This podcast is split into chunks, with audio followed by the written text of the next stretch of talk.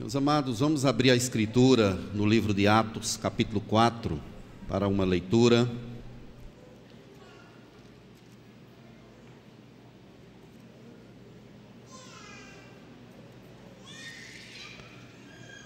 Atos, capítulo 4,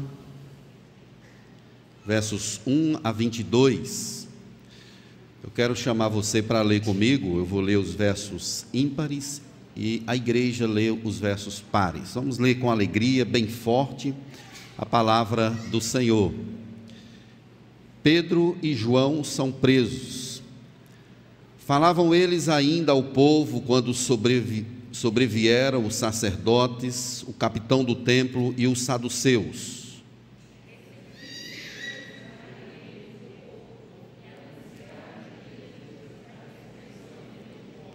E os prenderam, recolhendo-os ao cárcere até o dia seguinte, pois já era tarde.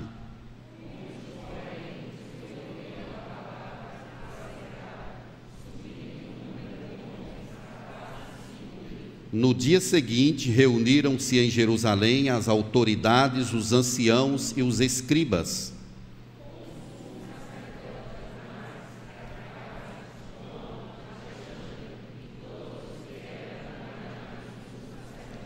E pondo-os perante eles, os arguíram: Com que poder ou em nome de quem fizestes isso?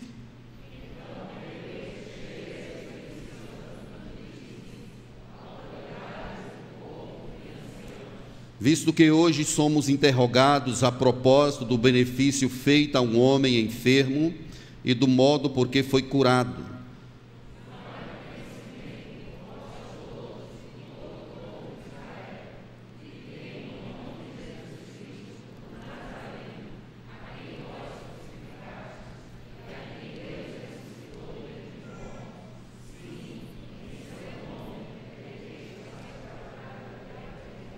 Esse Jesus é pedra rejeitada por vós, os construtores, a qual se tornou a pedra angular.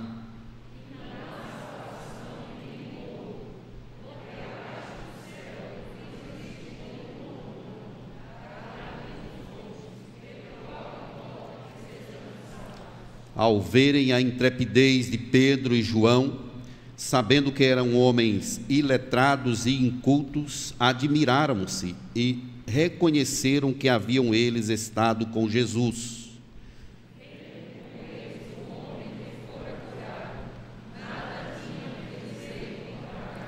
E mandando-o sair do sinédrio, consultavam entre si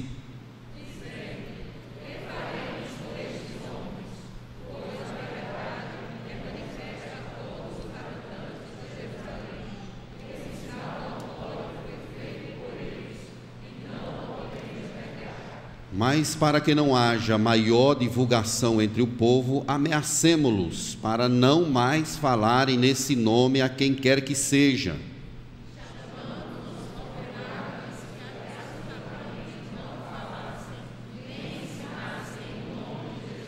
Mas Pedro e João lhe responderam: Julgai se é justo diante de Deus ouvir-vos antes a vós outros do que a Deus.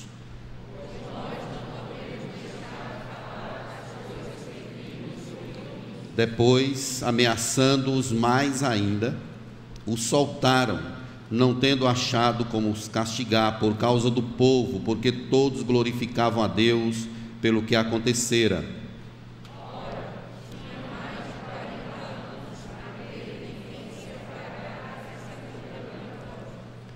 Amém. Vamos orar pedindo graça do Senhor. Deus, em nome de Jesus, Precisamos da tua unção. Precisamos da direção do Senhor aqui agora para proclamar a tua palavra. Nos ajude. Declaramos que sem ti não podemos fazer absolutamente nada. Nos dê sensibilidade espiritual para entender o recado do Senhor nessa manhã, em nome de Jesus. Amém. Meus irmãos, vamos falar sobre onde o Espírito Santo está.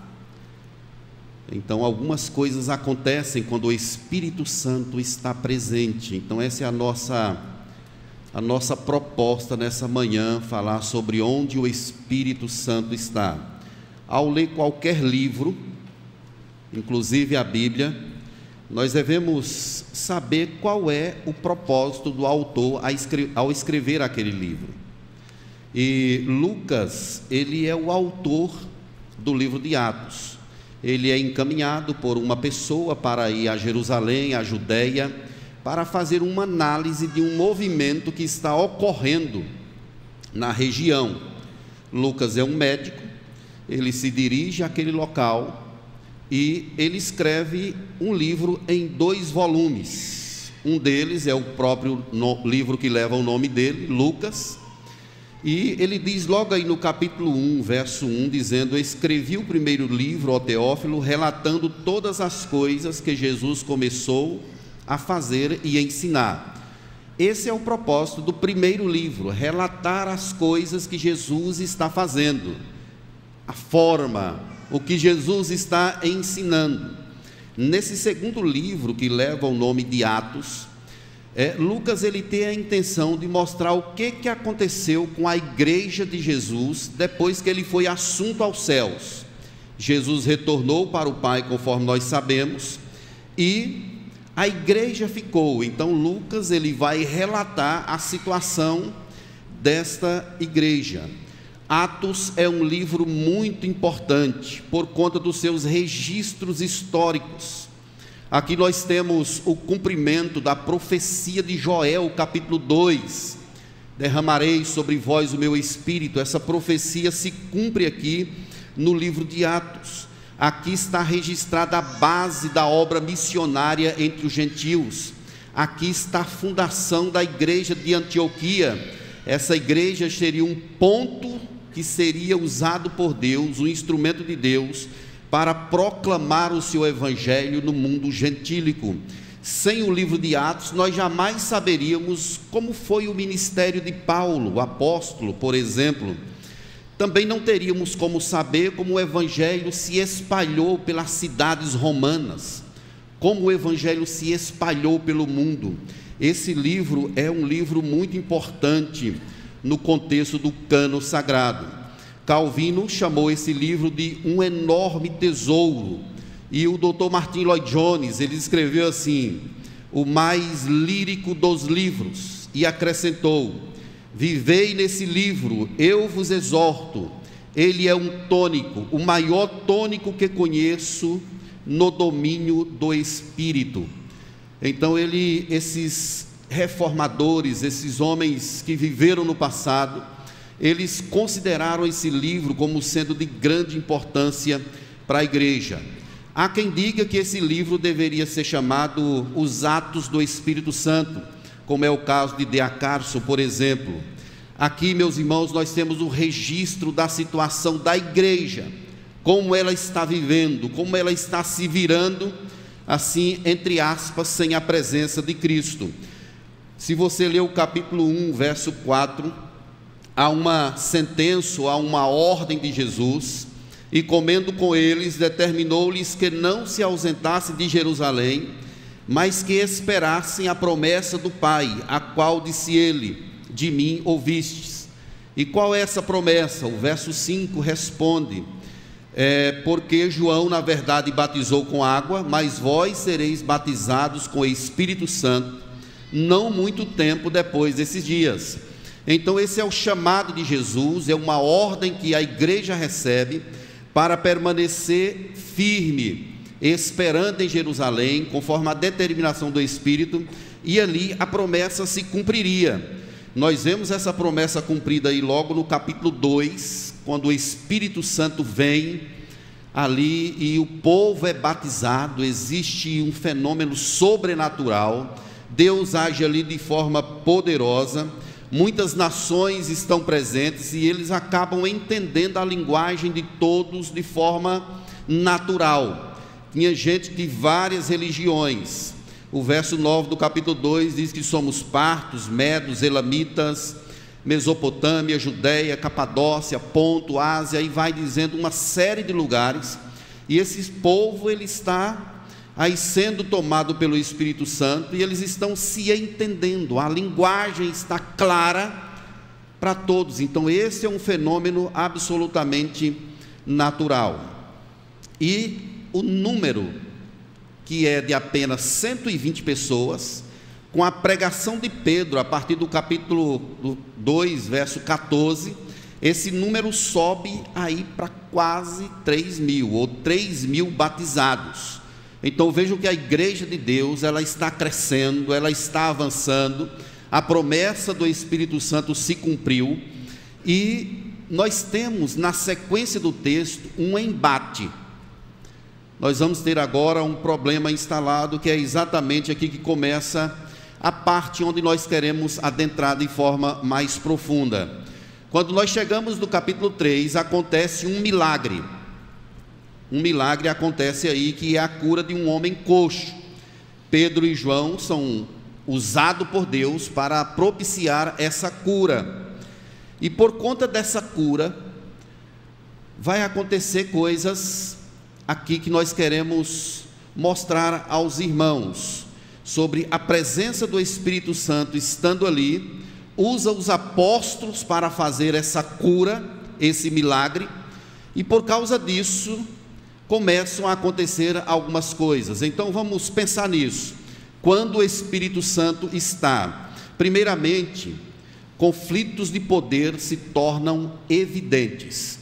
A presença do Espírito Santo acaba provocando conflitos de poder, acabam evidenciando esses conflitos no meio do povo, por conta daquilo que o Espírito está fazendo. O reino das trevas, ele insurge, ele se levanta contra o Evangelho. O capítulo 1 e 2 de Atos é sobre a ação do Espírito. Quando nós chegamos no capítulo 3, 4, 5 e 6, nós já vemos a ingerência de Satanás. Ele se levanta, ele está combatendo o evangelho. A igreja está pregando, está anunciando e Satanás se levanta. Se você ler o capítulo 5, por exemplo, verso 3, está escrito assim: Ananias, por que encheu Satanás o teu coração para que mentisses ao espírito? Então existe um poder se levantando contra outro poder para tentar abafá-lo, para não deixá-lo crescer. No capítulo 13 de Atos, um pouco mais à frente, tem um, uma pessoa chamada de Elimas, o mágico, e ele resistia duramente à pregação do Evangelho. E um dia o apóstolo Paulo disse assim: Ó filho do diabo, cheio de todo engano e de toda malícia, inimigo de toda justiça, não cessarás de perverter os retos caminhos do Senhor? A briga por poder, meus irmãos, começa no, no livro de Gênesis, é lá no Éden, é lá que está, está estabelecido essa briga de poder, essa luta essa batalha, ela perdura ainda nos nossos dias. Tem um escritor chamado Charles Colson, ele fala assim: Eva foi tentada a comer da árvore do conhecimento do bem e do mal, pela possibilidade de ser como Deus e adquirir o poder que lhe era reservado. O pecado no jardim foi o pecado de poder. Essa batalha está presente nos nossos relacionamentos não são poucas as vezes que os homens eles usam essa perspectiva do poder para subjugar os outros, para sobrepor as outras pessoas. Estamos convivendo com isso o tempo todo, inclusive dentro dos nossos próprios lares, em nossas casas, em nossos relacionamentos matrimoniais ou então com os nossos filhos.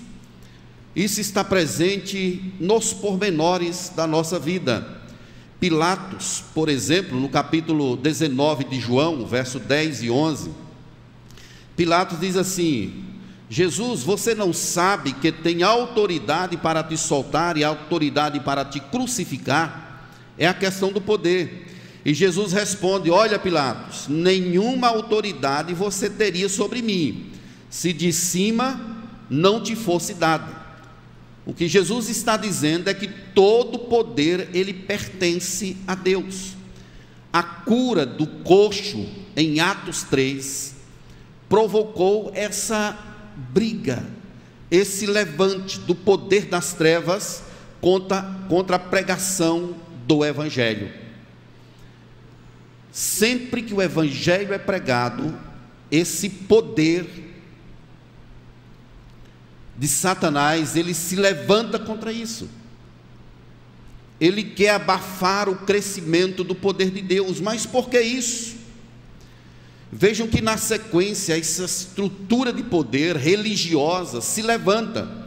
Os escribas, os fariseus, o sinédrio, aquele mesmo tribunal que poucos dias atrás havia condenado a Jesus, agora ele se levanta contra a divulgação do evangelho.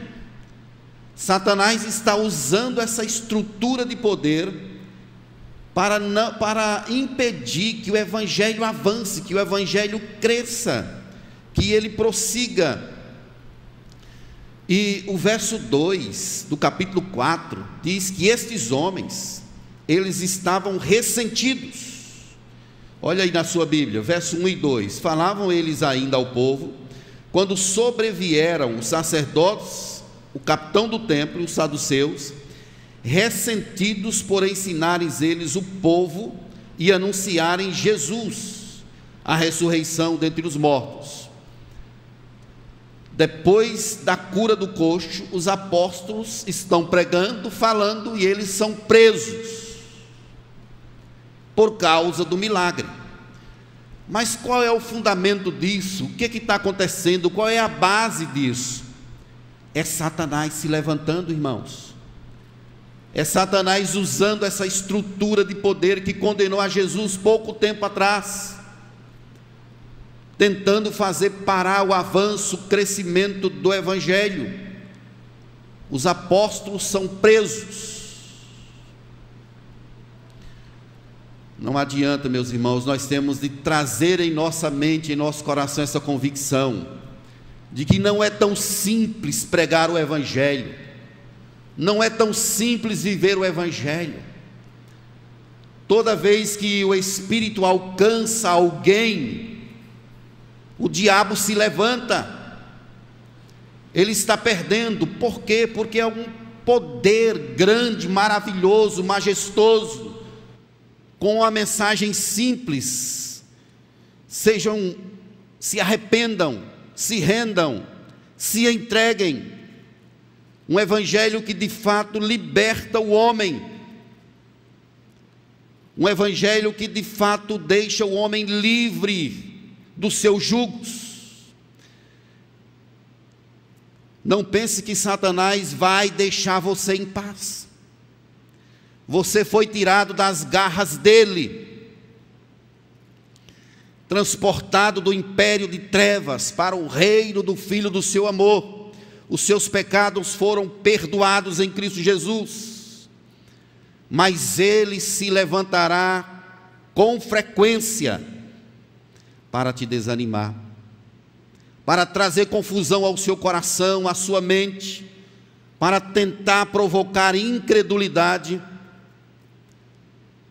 Não pense que a tarefa missionária, a presença do Espírito Santo no meio da igreja seja algo simples o trabalho que a igreja realiza ali, por exemplo, em Serra Branca. A luta é muito grande. Não pense que Satanás está satisfeito, é por isso que a igreja tem de estar orando sempre, buscando ao Senhor, enchimento do Espírito, que é isso que faz toda a diferença, porque nós temos um inimigo, nós estamos no meio de, de um conflito, Quer você queira ou não, você está no meio de uma batalha espiritual. Tem alguém que quer destruir a sua vida financeira. Tem alguém que quer destruir o seu casamento, a sua família. Tem alguém que se levanta contra você, porque você é templo do Espírito. E onde o Espírito Santo está, ele provoca essa briga de poder. Satanás, ele tenta entrar na disputa mesmo sabendo que está perdido, mas ele não cansa.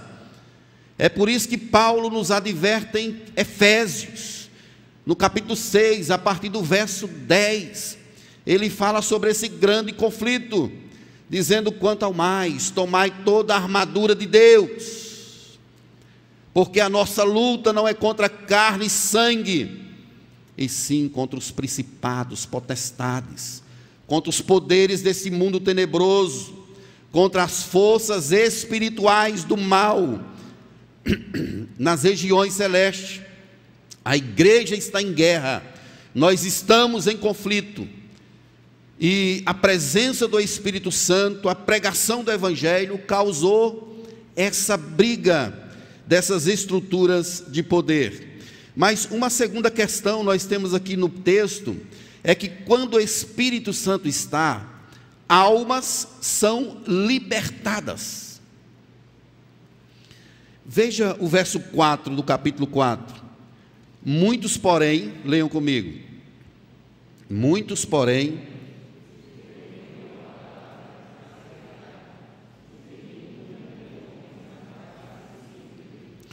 Isso aqui é algo grandioso, meus irmãos. Os apóstolos estão presos, mas o evangelho não está.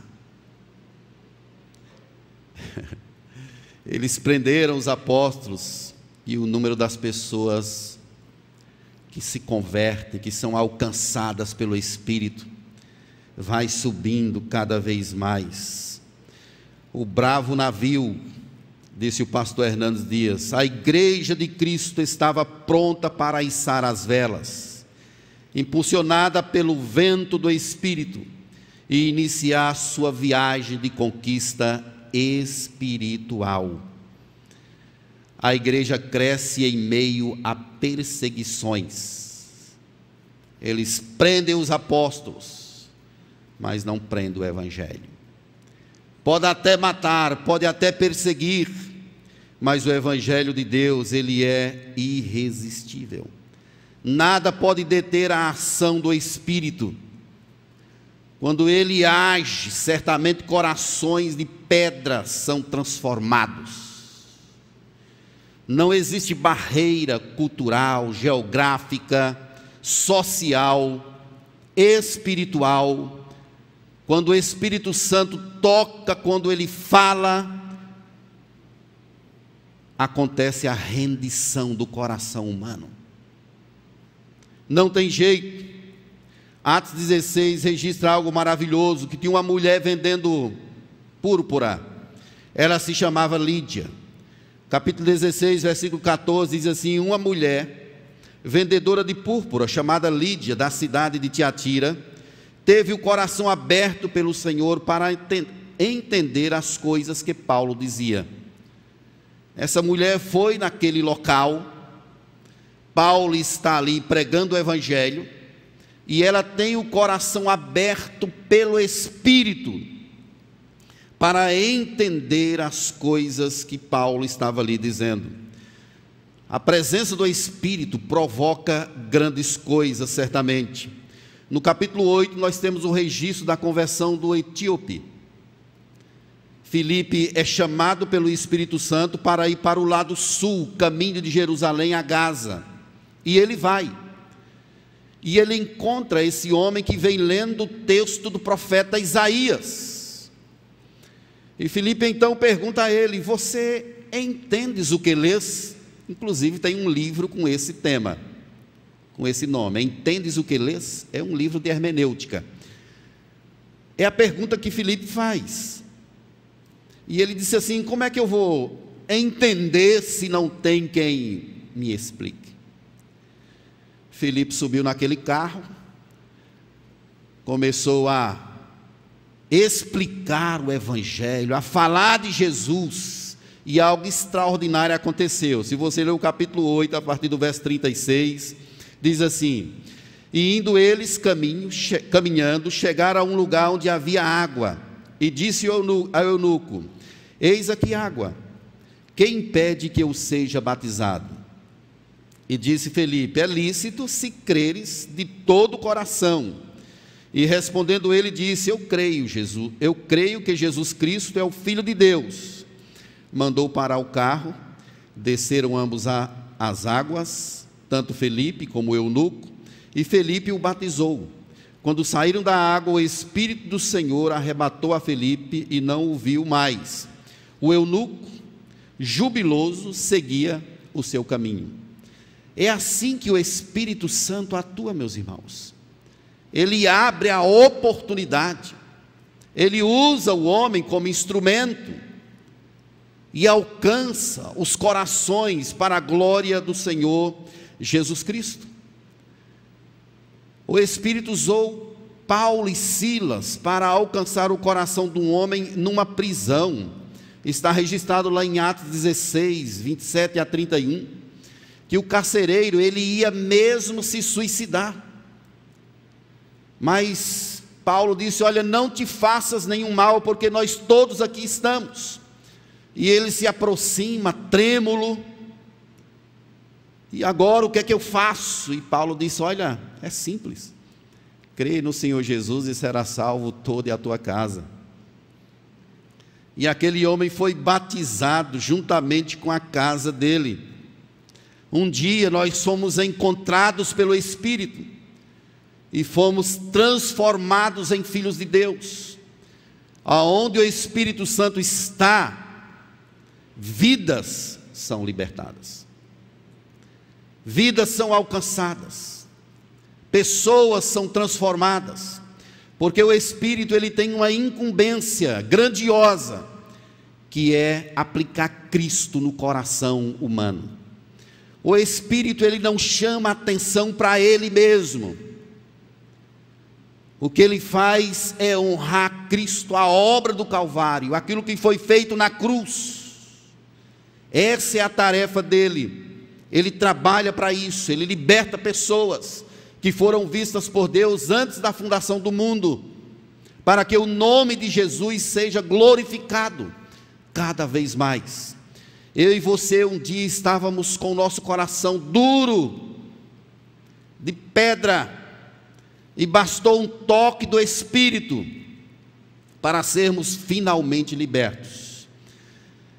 Eu fico, meus irmãos, maravilhado com o que Deus tem feito aqui na Igreja Presbiteriana das Graças no meio das dificuldades, os batismos, isso enchia tanto o meu coração naquela época, assim, nessa época que nós estamos vivendo, da pandemia, almas, pessoas sendo libertas, pessoas sendo trazidas, pessoas se rendendo aos pés de Cristo. Ao invés da igreja arrefecer, a igreja marcha firme, crescendo em todos os sentidos. O que, que é isso, gente? O Espírito de Deus está nesse lugar. Ele está nesse lugar, Ele está em nossas vidas, Ele tem falado conosco, Ele tem apontado o caminho para essa igreja. A presença dEle provoca libertação de vidas não apenas conversão, mas ela, ele abre o nosso entendimento, ele abre a nossa compreensão para entender as coisas que Jesus ensinou. Devemos buscar o seu enchimento cada vez mais, porque ele está nesse lugar. Temos aqui uma terceira lição nesse texto, quando o Espírito está, ele capacita a igreja a viver com intrepidez, com ousadia, os versos 8, 9, 13, 18 a 19 falam da coragem desses homens, da força deles. Eles foram arguidos por conta da cura do capítulo 3. Mas Jesus já havia advertido a eles em Mateus capítulo 10, verso 19 e 20.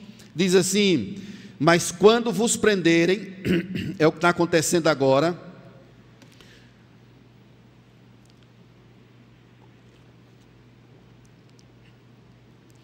Não vos preocupeis, disse Jesus, sobre o que falar ou como falar, porque naquela hora vos será concedido o que haveis de dizer, pois não sois vós que falais, mas o Espírito Santo do vosso Pai é que fala por vós.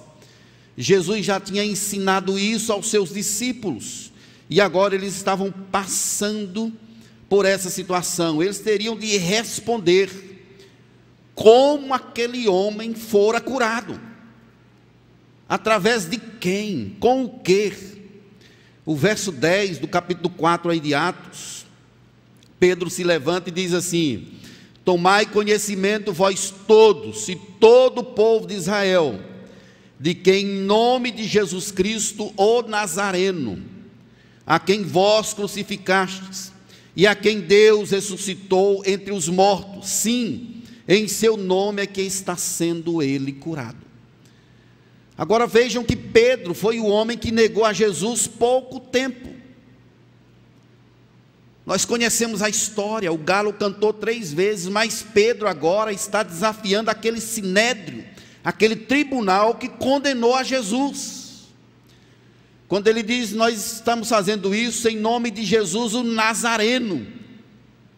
Isso é uma afronta direta a essa classe de fariseus, escribas, saduceus, porque eles não criam nessa perspectiva de Jesus eles estão diante do tribunal que condenou Jesus à cruz. Segundo Timóteo, no capítulo 1, verso 7, está escrito lá que porque Deus não nos tem dado espírito de covardia, mas de poder, de amor, de moderação. Pedro estava intrépido diante daquele tribunal. Ele não tinha medo de absolutamente nada, porque ele sabia quem estava com ele ele confiava no braço do Deus poderoso, por isso ele não temia o homem, ele temia somente a Deus. Ele anuncia com ousadia, com coragem, com força. Os olhos dele não estão postos no homem, naquilo que o homem pode fazer. Ele está com os olhos fitos é no Senhor. No versículo 20, aquele tribunal chama os apóstolos e diz assim: chamando-os, ordenou-lhes que absolutamente não falassem nem ensinassem em nome de Jesus. Mas Pedro e João lhe responderam: Julgai se é justo diante de Deus ouvir-vos antes a vós, outros do que a Deus, pois não podemos deixar de falar das coisas que vimos e ouvimos. Isso aqui é o Espírito Santo que está no coração desses homens. Essa coragem não é humana. Era um tribunal grande, formado por homens com gosto de sangue na boca. Por homens que atavam fardos pesados sobre os outros, mas eles mesmos não carregavam. É uma briga, é uma guerra Satanás está usando essa estrutura para fazer o evangelho parar. Me lembra agora de Daniel na cova dos leões. Daniel, quando soube do edito do rei, ele orava três vezes ao dia, janela aberta. De onde é que vem essa intrepidez, essa coragem? Quem adorar quem não adorar o imperador, quem adorar a outro Deus que não ao imperador, será jogado na cova dos leões. Daniel abre a janela, ergue as suas mãos três vezes por dia. É o homem que não teme a morte. Ele foi jogado na cova dos leões, como conhecemos a história, mas Deus o livrou. A mesma coisa acontece com os seus amigos, Sadraque, Mesaque e Abednego. São ameaçados de uma fornalha de fogo. Se quiser nos matar, que nos mate. Mas nós não adoraremos a outro Deus que não seja o Rei e Senhor do universo. Esses homens foram jogados numa fornalha sobre modo aceso. E um quarto homem apareceu ali, nem as roupas foram chamuscadas. É Deus quem está presente, meus irmãos. Quem tem a Cristo em seu coração não pode ser covarde. Nós não devemos ter amor à nossa própria vida, ao contrário, devemos desapegar-nos dela, para enfim vivermos para a glória de Deus. Morrer ou viver, tudo tem de ser para a glória do Senhor. Os membros do tribunal estão admirados da coragem desse homem, verso 13. ao verem a intrepidez de Pedro e João, sabendo que eram homens iletrados, essa palavra, meus irmãos, é a palavra grega que significa que eles não tinham treinamento adequado na teologia rabínica. Não quer dizer que eles não sabiam ler. Ser iletrados quer dizer que eles não eram treinados na teologia rabínica. Sabendo que eram homens iletrados e incultos, que é a palavra grega idiote, que significa que eles eram leigos, eles eram, não eram treinados na cultura rabínica e também eram leigos, ao ver que eram homens desprovidos de conhecimento teórico rabínico, desprovido de conhecimento mais profundo sobre a Torá, eles ficaram admirados e disseram assim: esses homens de verdade haviam, eles estiveram com Jesus. Por quê? Tem algo diferente. Tem algo diferente. Tem algo que perpassa. É isso que acontece às vezes, meus irmãos, em muitos locais. A teologia, ela é algo bom abençoador, mas também é algo perigoso. A teologia pode levar o homem, o pastor, o pregador, à aridez, a desenvolver um espírito crítico, a não conseguir conviver com quem pensa diferente, o trabalho de Deus, historicamente, foi desenvolvido por homens leigos, que às vezes nem tinham diplomas acadêmicos. Uma pessoa que eu gosto de ler muito, Charles Spurgeon, nunca foi num seminário, não tinha nenhum diploma, quem aqui já não leu e foi influenciado pela teologia de Charles Spurgeon? Outro, A.W. Tozer, profundamente usado por Deus. Como? É o mistério de Deus. Deus usa o conhecimento teológico, mas o vento sopra onde quer. Deus usa o pastor, mas usa quem não tem conhecimento teológico profundo, quem não estudou para isso. Deus faz o que quer, ele não está preso a uma estrutura. O fato é que os discípulos é que eles são reconhecidos não pelo conhecimento rabínico, mas por ser pessoas que de fato estiveram com Jesus e isso faz toda a diferença. Isso faz toda a diferença, meus irmãos. A presença do Espírito Santo nos chama a viver, nos instiga a viver com intrepidez, com coragem, com força, mesmo diante de perseguições. Lutero escreveu um hino no nosso cenário e o hino 155 ele diz assim: Se nos quisessem devorar, demônios não contados, não nos iriam derrotar e nem ver-nos assustados. Ele está diante da dieta de Worms, cercado por homens, para ser condenado. Olha, Lutero, abandone esse seu pensamento. Lutero dizia assim: a menos que alguém me prove pela Escritura porque a minha consciência está cativa à palavra de Deus. Coragem, força, é isso que o Espírito Santo provoca em nosso meio, mas finalmente, meus irmãos, a presença do Espírito Santo sempre enaltece a pessoa de Jesus. Vamos repetir isso? Sempre enaltece a pessoa de Jesus. Os versos 10 a 12, Pedro vai explicar a cura. E ele então fala sobre Jesus: Tomai conhecimento, vós todo o povo de Israel, de que em nome de Jesus Cristo, e essa indicação de Jesus Cristo é algo intencional no texto, porque ele está falando de Jesus, aquele que é o Salvador, e ao mesmo tempo do ungido de Deus, que foi comissionado por Deus. E ele ainda utiliza a palavra o Nazareno, a localidade de onde ele veio. E aí, Pedro, cheio do Espírito, ele fala sobre a grandiosidade da obra de Jesus. Ele fala sobre a crucificação, verso 10.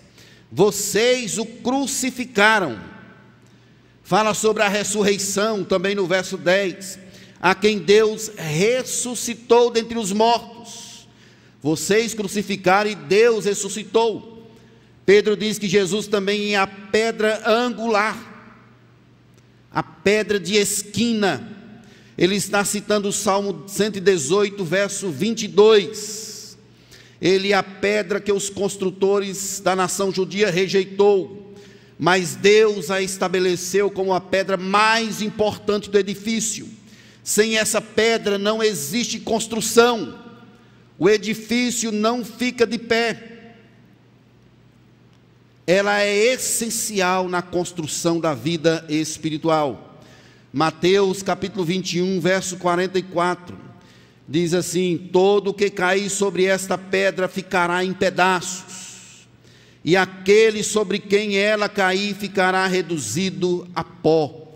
A pedra que foi rejeitada, disse Paulo em Efésios 2, 20 essa pedra se tornou a principal pedra angular.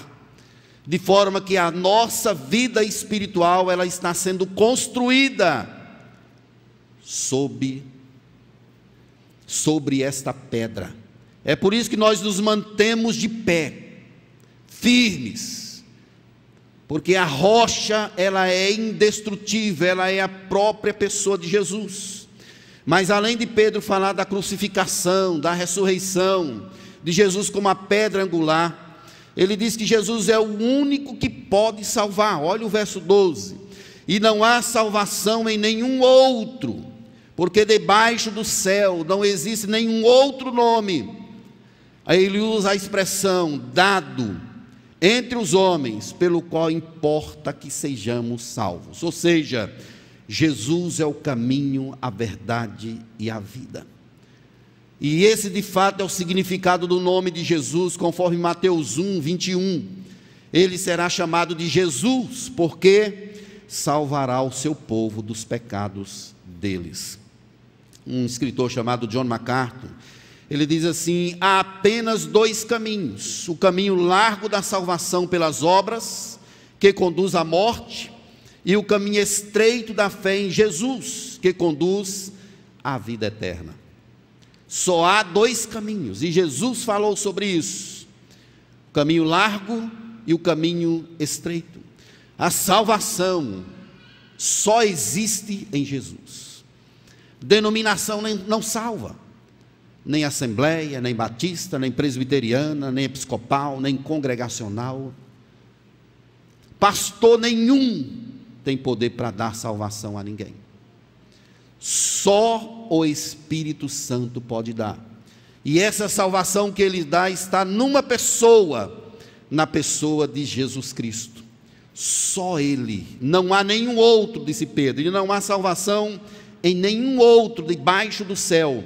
O que Pedro está aqui é afrontando aquele tribunal porque aquele tribunal era responsável por apontar o caminho ao povo, o caminho do céu. Mas Pedro está dizendo: olha, não tem como vocês se salvarem, só existe um que pode, que é o Senhor Jesus Cristo. Meus queridos, nós precisamos do Espírito Santo, amém, igreja? Precisamos do agir do Espírito Santo em nosso meio o que, que esse texto tem a ver com a, com a minha vida. O que, que ele fala para mim de forma prática. Eu quero citar aqui três coisas que ele fala para a gente de forma bem prática. É que esse texto é um chamado para nós nos rendermos diante de quem detém todo o poder o Espírito Santo. Sozinho você não consegue. nem por força e nem por poder, mas pelo meu espírito. Rendamo-nos a Ele, meus irmãos. Senão nós vamos fazer a obra de Deus com as nossas próprias forças. E não flui. Sempre que eu vou aconselhar alguém na secretaria da igreja, eu peço a Deus, ao Espírito, Senhor, se o Senhor não fizer algo aqui, eu não vou conseguir. Porque eu sei que não tem solução fora de Deus. Nós temos de nos render, meus irmãos, porque nós não temos um poder próprio. Nós não conseguimos. Você passa a vida todinha falando a um homem sobre Jesus, você não só falou aos ouvidos. Mas quando o Espírito Santo toca, ele, essa palavra cai para o coração e acontece a regeneração. Você que está aconselhando alguém, que está dirigindo um PG, que está realizando um trabalho, você que é presbítero, diácono, você que é servo, renda-se aos pés do Espírito. Ele é quem tem todo o poder. É Ele quem provoca despertamento, avivamento. É Ele quem nos chama, nos desafia. Mas esse texto se aplica às nossas vidas numa segunda questão. A redenção começa quando nós reconhecemos que Cristo é maior do que nós. Cristo é maior do que nós, meus irmãos. Quando nós entendemos isso, começa a redenção. Nós começamos a ser libertados de nós próprios. O seu coração pode ser tomado de orgulho. E você pode se vangloriar achando que você pode ou é alguma coisa. E a redenção ela inicia quando a gente entende que existe um poder maior, uma glória maior um propósito maior, que é a vida de Jesus em nossa vida. É aí quando nós somos libertos de nós próprios. O inimigo, Satanás, ele pode aprisionar-nos em nosso próprio ser. E nós vivermos pelos cantos como derrotados cabisbaixos, reclamando, murmurando, angustiados, como se o propósito da vida fosse agora. Pense na eternidade, pense na glória. Pense na vida com Cristo, pense em um poder que é maior do que você. Quando você descobre aquilo que você tem, você vive em função disso. Essa é a oração de Paulo em Efésios. Deus abra o entendimento para que eles compreendam a dimensão, a profundidade, o chamado do Senhor. Abra os olhos do coração. Nós, povo de Deus, nós temos o maior de todos os tesouros. E de consciência disso, nós devemos deixar tudo mais. Jesus contou uma parábola sobre um homem que encontrou um tesouro em uma determinada propriedade.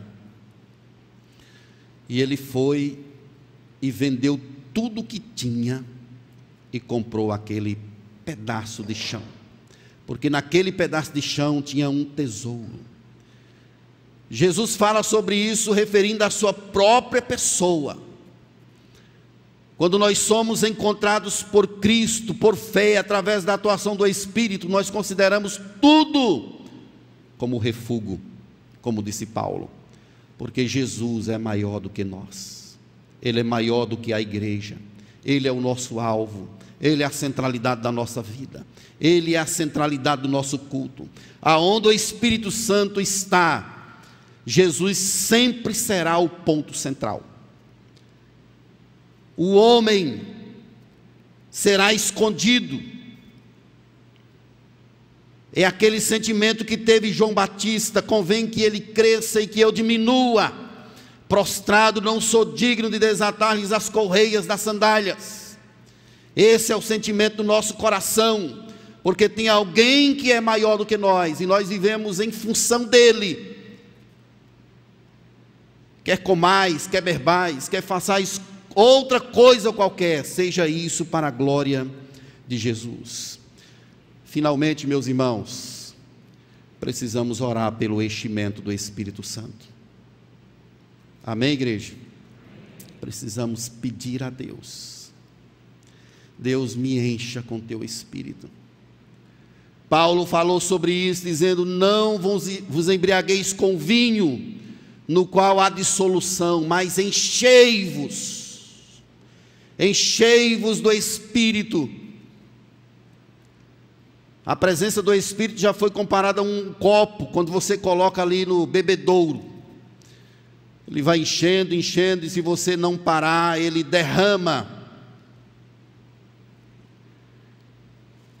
Nós já temos o Espírito quando nós cremos em Jesus. Mas temos de ter cuidado para ele não ser como uma luz quase apagada em nosso viver. Enchei-vos do Espírito. Temos de clamar a Deus por isso. A presença do Espírito revela o pecado da igreja. Ele manifesta o pecado na sua vida. Ele se entristece. Ele intercede por você. Ele toca no seu ser. Ele aponta a sua consciência, dizendo assim: Olha, isso aqui está errado. Ele é fundamental na caminhada da igreja. E nós já o temos em nosso coração nós já o temos em nosso coração. Vamos pedir a Deus por esse enchimento, em nome do Senhor Jesus. Amém?